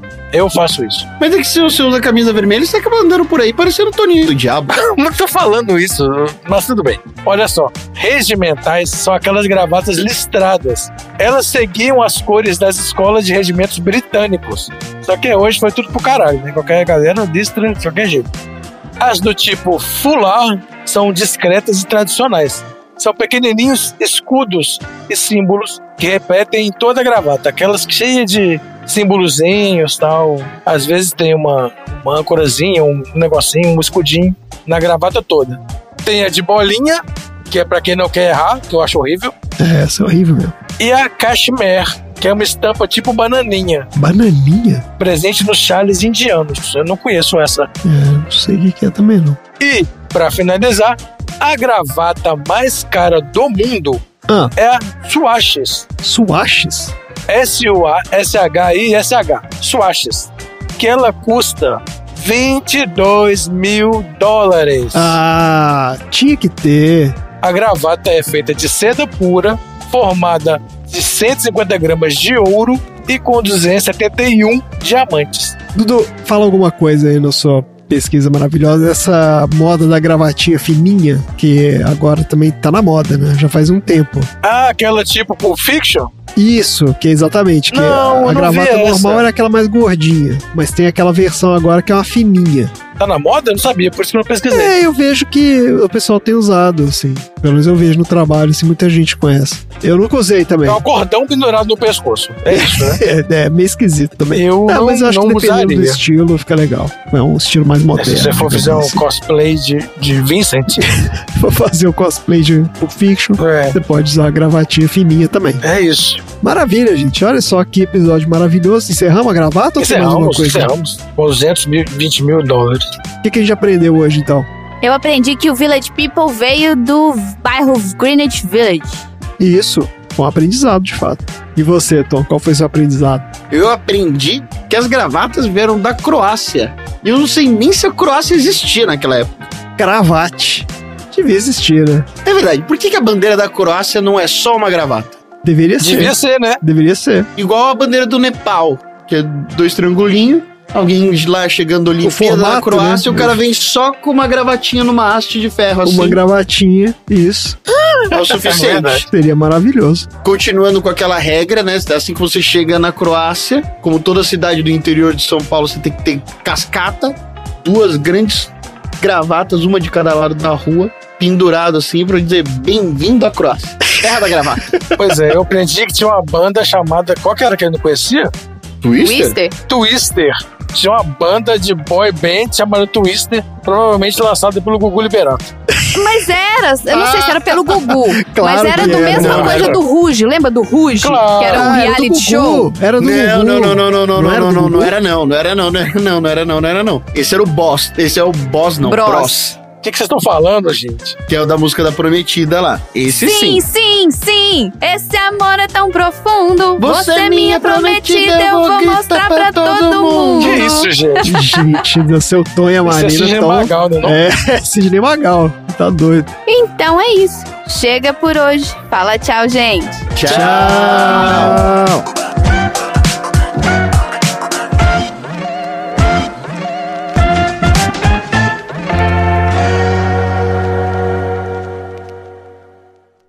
Fim da. Remonta a milhares de anos quando guerreiros do imperador inglês Shi Huang Tis. Não, não. Em inglês, não. Pera aí, não pode ser. Não, eu falei inglês? Eu falei inglês? Falou Não, inglês. Desculpa. Não, não, não. Não, Ah. pera aí. Volta. Você é chi. Quando guerreiro. Não, Beijo, Xi. quando guerreiro.